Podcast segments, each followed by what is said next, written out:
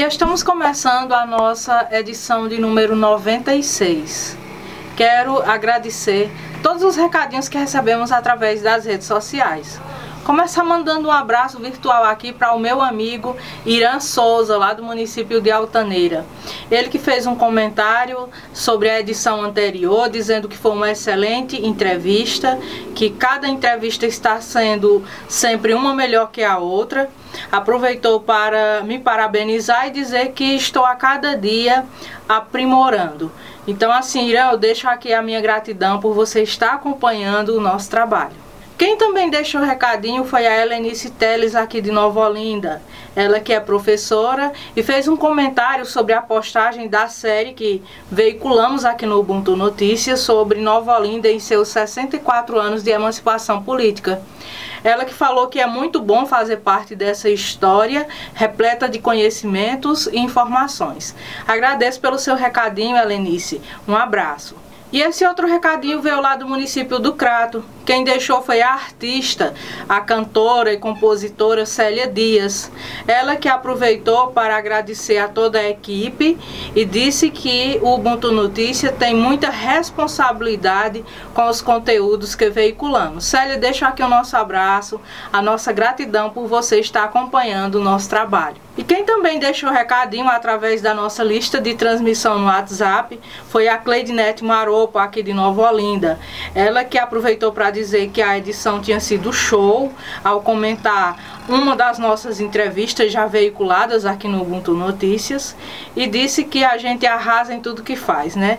Eu que agradeço assim, Cleidinete, o seu carinho por você ter deixado o seu recadinho. Um abraço. Já quero aqui aproveitar para compartilhar com vocês algumas novidades. A minha equipe tem trabalhado incansavelmente para realizar algumas melhorias e também trazer outros canais que possibilitem essa comunicação entre a gente e vocês. A contar da edição de número 95, também já estamos disponibilizando as nossas edições em vídeos no Instagram do Ubuntu Notícias através do IGTV. O compartilhamento no Instagram está se dando da seguinte maneira: as edições em vídeo estão divididas em dois blocos. No primeiro bloco você vai conferir os recadinhos, giro da semana, Ubuntu News e agradecimentos. No segundo bloco você vai conferir a entrevista com o convidado da semana. Outra novidade é que agora estamos também em todas as plataformas digitais e podcast. Através destas plataformas digitais, você que curte esse segmento do podcast vai poder conferir todas as nossas edições que estão sendo disponibilizadas. Então está aí mais dois canais de comunicação para estar cada vez mais próximo de cada um de vocês. E tem mais novidade vindo por aí. Algumas pessoas já estão de olho. Observem, nós estamos na edição 96. Então está chegando aí o Ubuntu 100 uma edição especialíssima, uma edição comemorativa. Então aguardem que vem mais novidades por aí. E começando o giro da semana, vamos falar aqui de uma notícia que veio lá do município de Araripe. A poetisa Indra Dias Timóteo tem publicação na obra coletiva Festival Vamos Fazer Poesia. O livro Festival Vamos Fazer Poesia, em seu volume 7, é uma coletânea de poesias extraídas de um festival com o mesmo nome do livro, que ocorre anualmente em solo pernambucano, sob regência de Iranildo Marques, e reúne grandes e diversos poetas e poetisas de todo o Nordeste brasileiro. O festival foi criado com o objetivo de resgatar, incentivar e divulgar o poeta sertanejo, define o produtor do evento. E no giro da semana, vamos lá para o município de Tarrafas. Escritor Germán Martins lançará seu primeiro romance, Benjamin e Assuncena. O romance Benjamin e Assuncena foi um dos classificados no 12º edital de incentivo às artes, literatura da Secretaria da Cultura do Estado do Ceará, Secult. E em breve teremos uma linda história de amor com muito drama e suspense para o universo da literatura. O livro traz como tema central o drama de Benjamin para encontrar sua amada, Assuncena, e algo que poderia ser fácil se tornará um grande drama na vida do protagonista. Então, gente, o Germar, como sempre, com essa veia literária, nos presenteando com mais essa obra que em breve será lançada. Ainda aqui no giro da semana, vamos agora para o município do Crato. Liga de Enfermagem e Neurociências da URCA promove mesa redonda online sobre o transtorno do espectro autista. O referido evento contou com a participação de profissionais multidisciplinares abordando sobre os primeiros sinais apresentados por crianças autistas e a importância do reconhecimento precoce. Também foi falado sobre a inclusão social e educação inclusiva, reafirmando a necessidade de qualificação profissional. As universitárias Rufina Alencar, Mariane Fernandes e Maria Luísa Peixoto estiveram à frente da organização e realização deste evento, enquanto equipe da Liga. Escolheram trabalhar a temática sobre o autismo, dando destaque à campanha de conscientização sobre o autismo que é realizada no mês de abril. No oferecimento de Agência Clique. WM Contasse Contabilidade, Assessoria, Consultoria e Engenharia. Madeireira Madresul. Salão Inovarte. Conceito Livraria Café. Clínica Saúde e Beleza Dr. Valdizar Grangeiro. Instituto Multiprofissional de Ensino. Centro de Educação Básica SEB. Flor de Açúcar. Lucena Calçado. E nesta edição de número 96, recebemos aqui em nosso quadro de entrevistas o poeta Braga. Rafael Reinaldo de Oliveira, mais conhecido por Rafael Braga, é natural de Potengi, Ceará, a terra dos ferreiros, a cidade que não dorme. Tem graduação em Letras pela Universidade Regional do Cariri, URCA, e em Pedagogia pela Faculdade FAEL. É especialista em língua portuguesa, literatura brasileira e africana, também pela URCA. Professor de língua portuguesa e redação da Escola Estadual Dona Carlota Távora, em Araripe. Coordenador pedagógico da Escola Municipal Professora Cícera Germano Correia, também em Araripe poeta, cordelista e cronista, membro da Sociedade dos Poetas de Araripe, youtuber do canal Aula com o Poeta, acadêmico da Academia de Letras do Brasil, seccional regional Araripe, Ceará. Então, gente, é com o poeta Rafael Braga que vamos conversar hoje. Desde já, assim, eu agradeço por ele vir aqui prontamente e ter aceito o nosso convite e participar dessa conversa com a gente. Poeta Braga, vamos começar a nossa conversa conhecendo um pouco da sua história. Quando o poeta começou a escrever poesia e o que lhe inspirou? Olá, professora Lucélia, muito obrigado pelo convite. Né? Eu quero começar, inclusive, com esse muito obrigado, assim como eu coloquei nas minhas redes sociais. Sabe, professora, é, eu não poderia deixar de fazer parte desse programa depois do convite visto que eu sou um crente convicto, sabe, da cultura e da educação. E seu programa é tudo isso e muito mais.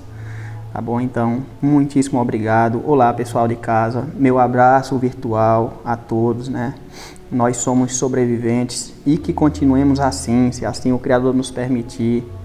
É isso. Logo, logo tudo isso vai passar. É importante que a gente sempre profira isso, porque as palavras elas têm força. Né? E falando em palavras, aí eu já vou respondendo a pergunta da professora. Veja bem, professora, desde que desde que lembro que quando comecei a permear nesse mundo das palavras, né, começando a, a, a conhecer a escrita, e aí, a partir do momento que comecei a, a escrever as primeiras palavras, eu não parei mais, sabe? Eu sempre gostei muito de escrever.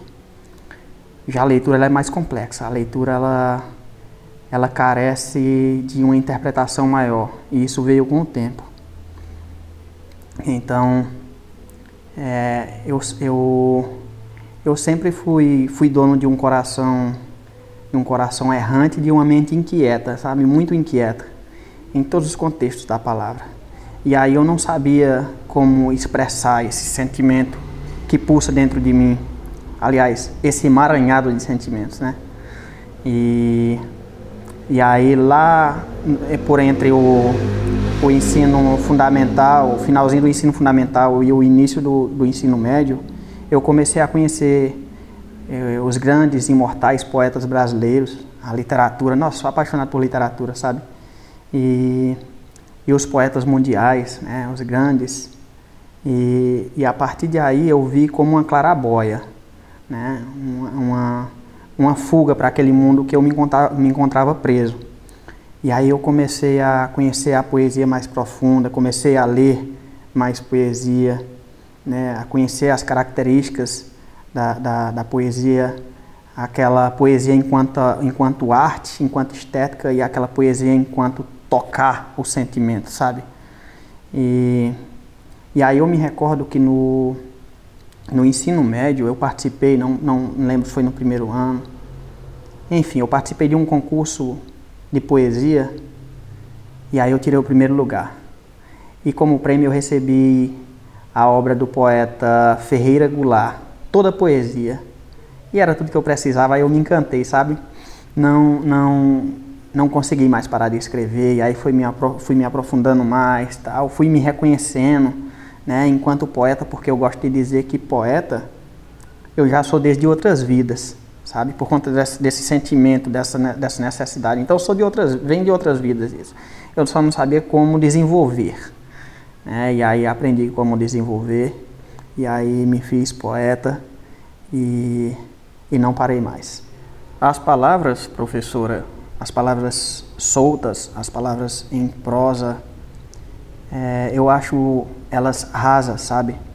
Superficiais. E eu careço de algo mais profundo.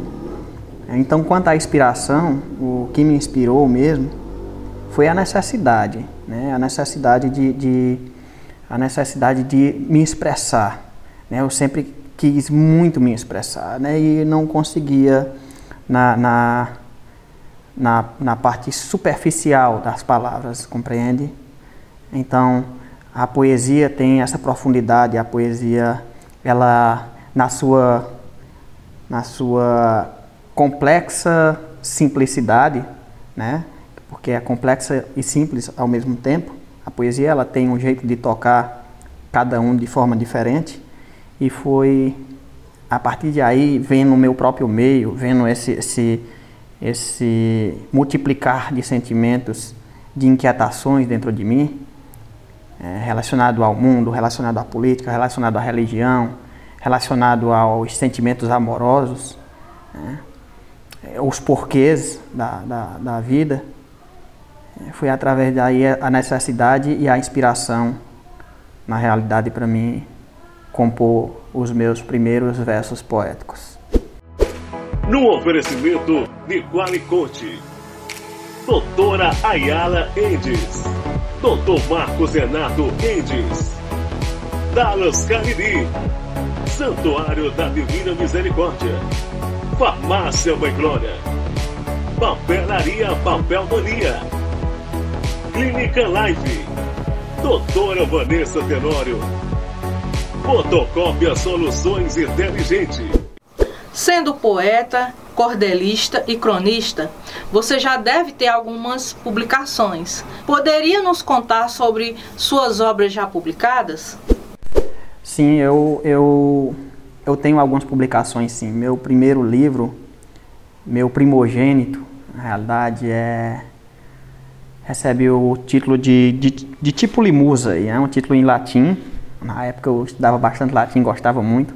De tipo limusa, é O Discípulo da Inspiração, esse livro aqui com ele em mãos aqui. É, é, na época foram vendidos todos e doei alguns para a biblioteca também. Essa foi, foi a minha primeira obra. Né? É, tem poesia, É, tem muitas frases também. E, e assim, é um livro em fase ainda, estava em fase de amadurecimento nesse mercado de publicação. É, mas é um livro que eu tenho um orgulho muito grande porque era meio que distante para mim, sabe? Meio que eu achava meio que impossível publicar algo. É, então tinha muita coisa escrita, mas nada publicada. É, e aí depois, já em. Isso foi em 2013, essa publicação. Já em 2014 veio a segunda publicação, já uma publicação em conjunto. Uma publicação em conjunto. Essa aqui é um, é um livro de crônicas, né? E aí eu me descobri cronista, li muita crônica e me apaixonei pelo gênero. É, e aqui é uma obra em conjunto com outros cronistas, outros poetas. E, e assim, eu tenho muito orgulho, sabe, desse livro. E aí, nessa mesma época, em meados de 2013, 2014, 2015, por inquietações desse coração, desse coração de poeta, né, é, saltimbanco muitas vezes comigo, em uma paixão aí bem complicada, eu me expressei no meu primeiro cordel. Isso aqui. Brincadeira de mau gosto. É, é um cordel em décima. Estava é, começando a escrever em décima. E é um cordel também em mote, que traz o seguinte mote: Respeita o meu coração, me ensina a te esquecer. O título Brincadeira de Mau Gosto. Esse foi o meu primeiro cordel. E aí comecei a escrever mais cordéis. É, é, já em 2019, antes dessa maldita pandemia, né? Eu estava como presidente da Sociedade dos Poetas daqui de Araripe. E aí eu propus uma, um cordel coletivo, esse cordel aqui, que recebe como título Rimas com Humor. E é uma obra em conjunto de vários poetas também, levando em consideração as histórias da, da nossa região aqui, né? sempre com muito humor e com muita rima, muita brincadeira. Né? Então foi uma obra muito gostosa de, de, de, participar, sabe? E já por último, agora já nessa, nessa pandemia, né? a poesia não pode parar. E aí eu faço parte de um grupo chamado Zap da Poesia, né, onde nós temos poetas de, de inúmeras regiões aí, sabe? Uma galera, é, eu estou engateando ainda aos pés deles. É, mas aí eu tenho muito orgulho de ter feito parte da primeira mesa de cordelistas, do qual nós conseguimos publicar esse cordel que recebeu o nome de Livrel Coletivo, recebe o título Sempre Choro de Saudade, Sempre Choro de Saudades na Noite de São João. E aí nós temos grandes nomes da poesia da nossa região e de outras regiões aqui. É, e foi uma forma também de se imortalizar, porque você vai, mas suas ideias ficam. É, então são essas as minhas publicações. Tem, tem um, um, um romance que estou escrevendo há muito tempo. Não tenho prazo nem para continuar, quanto mais para terminá-lo. É, mas um dia vai sair. Você tem uma ideia? Esse primeiro livro aqui, ele levou cerca de três anos para ser concluído. Né? Então, eu não apresso, eu espero que me venha. Né? A musa vai me trazer a inspiração no momento certo. E essas são minhas publicações. O poeta também integra duas instituições culturais, a Sociedade dos Poetas de Araripe, Ceará e a Academia de Letras do Brasil, seccional regional Araripe, Ceará. Qual a importância destas instituições em sua vivência enquanto escritor? Então, é, eu faço parte da, da Sociedade dos Poetas de Araripe e da Academia de Letras do Brasil, seccional regional Araripe. Tenho um orgulho muito grande, sabe, de fazer parte dessas instituições, porque lá eu fui acolhido de verdade, encontrei um grupo que tem os pensamentos alinhados ao meu, compreende? E, e além disso, recebi é, aquilo que eu buscava, que era o incentivo para continuar escrevendo, para continuar acreditando, para não desistir, sabe, para publicar mais e mais, entende? E, e assim, na, na Sociedade dos Poetas eu, eu estou na cadeira número 11 é, do, do poeta, ex-prefeito da cidade, grande escritor, uma mente intelectual ímpar, Raimundo Elesbão. Ele é o patrono geral das cadeiras. Na Academia de Letras, eu estou na cadeira número 32. Ele, o, o meu patrono é o Raimundo Luiz Vieira, é, de Alcunha Camões. Olha, olha a alcunha, né? Era uma, uma figura muito importante aqui, um ex-comerciante e uma figura cultural muito importante aqui na região. Né? Então, tenho muito orgulho de fazer parte dessas instituições e, e assim, eu acredito que elas foram, são e eu espero continuar fazendo parte, né? É, fundamentais para me tornar também quem eu sou enquanto enquanto membro da cultura, enquanto poeta, enquanto propagador dessa cultura, é, enquanto escritor, enquanto cronista, enfim. É muito bom fazer parte destas instituições. Ambas são minhas casas, enquanto poeta, enquanto cronista, enquanto cordelista. No oferecimento de Casa Leal Vereador Pedro Eduardo de Santana do Cariri. Clínica Doutora Ana Ruth Igrejeiro. Tutupom Supermercado. Anne Gomes, esteticista. Sol System. Mercadinho Suquita. Granja Arquifrango. Vera Cordeiro. Imobiliária Januário. Doutora Eliandra Aquino da Climete. Você também é youtuber do canal Aula com o Poeta. Vejo pela própria apresentação que fizemos logo no início da entrevista uma veia também muito forte na área da educação. O que você procura levar de conhecimento através de seu canal no YouTube? Professora, eu, eu gosto de, de ver o lado positivo em tudo, sabe? Ou pelo menos buscar o lado positivo nas coisas. E essa pandemia é, diante de tanta complexidade, né, diante do caos que estamos vivendo, do terror que estamos vivendo, é, mas nós, enquanto professores, não paramos, somos linha de frente de qualquer forma também. Né, inclusive, querem nos colocar como linha de frente mesmo ali, nos colocando em risco e colocando em risco é, inúmeras pessoas no, no, no Brasil inteiro.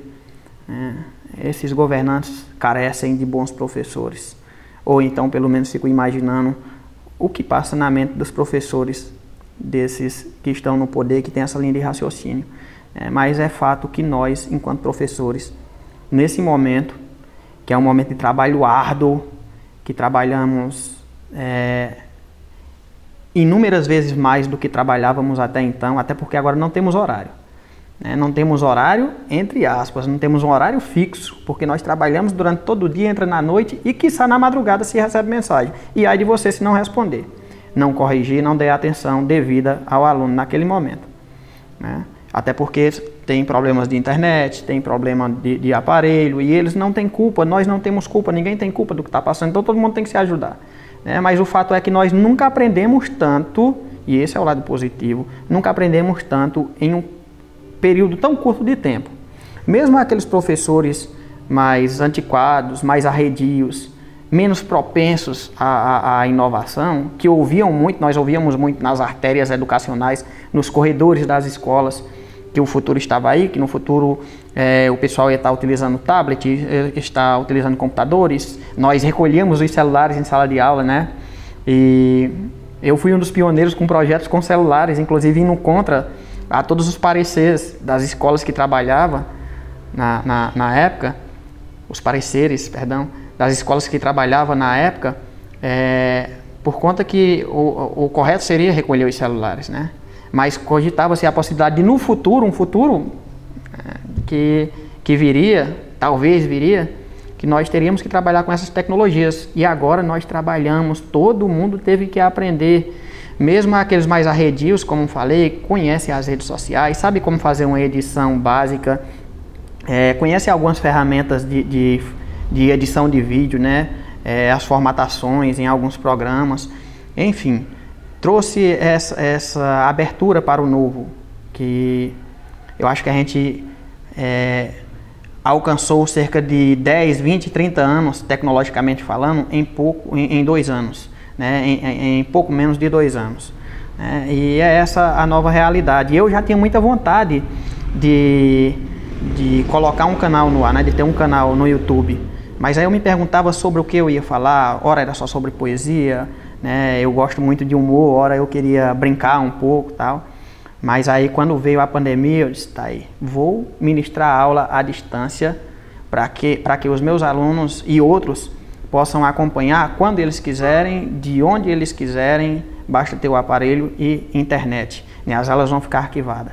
Vão ficar arquivadas. E aí eu, eu eu comecei a ministrar aulas pelo YouTube, lá eu ministro aula de, de redação, aula de português, claro, com muita poesia. Bom que eu me sinto mais liberto, né? Você pode brincar à vontade, você pode ministrar do seu jeito as aulas. Né? E aí foi aí onde eu criei o canal Aula com o Poeta. E desde então eu venho ministrando, né? Teve, tive problemas com, com a tecnologia por conta dos aparelhos. Né? Tive que improvisar bastante, inclusive as luzes que estão me iluminando aqui são improvisações. Eu explico lá no meu canal, viu, como é que fiz isso aqui bem direitinho lá. É, os, os, os meus softboxes é, e amparados para a sustentabilidade do celular. Enfim, né, foi muito bacana, muita coisa. A gente, a gente cresceu muito também enquanto intelecto. Né?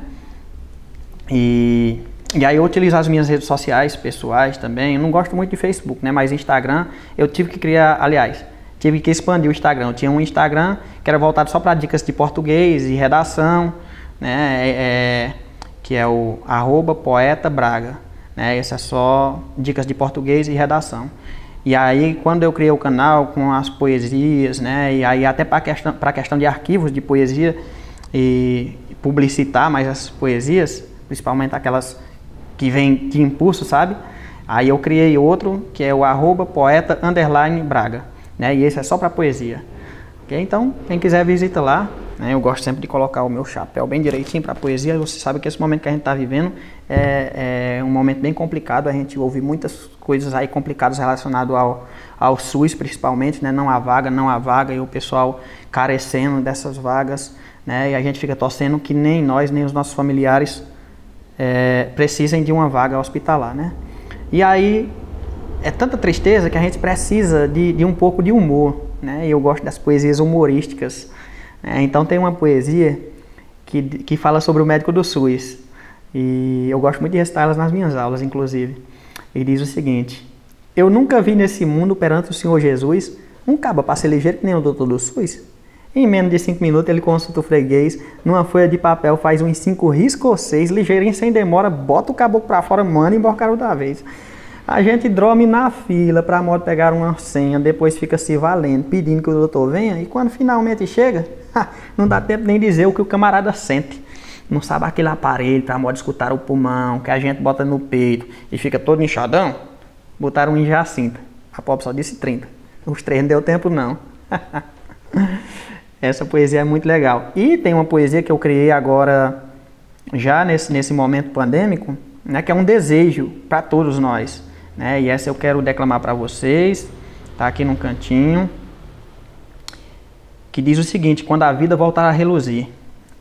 É, e eu disse: quero o fim dos abraços virtuais, quando essa nuvem enfim se dissipar, o brilho ímpar que vem do olhar que o robô mais perfeito é incapaz. E digo com certeza que jamais, não importa qual seu computador, o sentir físico e o amor, celular nenhum pode transmitir o toque e o brilho do sorrir Rasta-pé do forró com seu calor. Quero tudo isso e quero muito mais, quando a vida voltar a reluzir, e tudo o que puderes deduzir, mais que tudo o que eu quero é paz. Os dias, se jamais serão iguais, mas tudo também tem o seu bom som. As famílias vivem em um só tom, o bom Deus nunca erra em sua mão. E voltar? Agora eu quero não. Mas, seguro, será tudo de bom. Peço a Deus, o Pai da sabedoria, que nos dê sempre o discernimento, que possamos passar esse momento com saúde e com Ele em nossa guia. Que ampare os que estão em agonia. Ele é bom e cura qualquer um mal. Logo tudo isso acaba e no final nos veremos mais forte do que nunca e o Covid, esse filho de uma cabrunca, que será o doente terminal. E aí eu fecho com essa poesia. Eu espero que, que eu tenha podido contribuir um pouco com, com esse momento e com o meu humilde conhecimento. Agradeço demais mais uma vez o convite. Que todos fiquem com Deus. Muito obrigado, professora. Muito obrigado ao pessoal aí da edição. Muito obrigado ao programa. E eu espero que possamos nos ver pessoalmente em breve. Meu muito obrigado. Ubuntu News, vamos de matéria lá do município de Altaneira.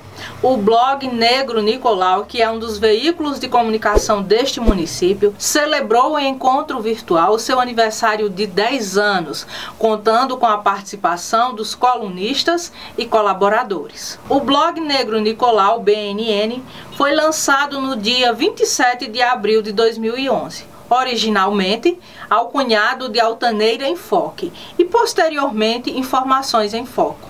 Até chegar a essa denominação, são 10 anos de atuação em defesa da promoção de uma sociedade menos desigual e menos intolerante, com equidade racial e de gênero. Eu tive a oportunidade de participar deste encontro enquanto colaboradora e foi um momento riquíssimo.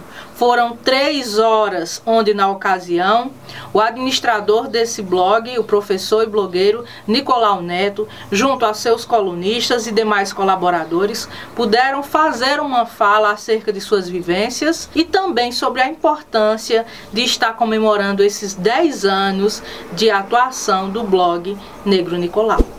Estamos concluindo mais uma edição. Quero aproveitar para agradecer a todos que acompanham o nosso trabalho.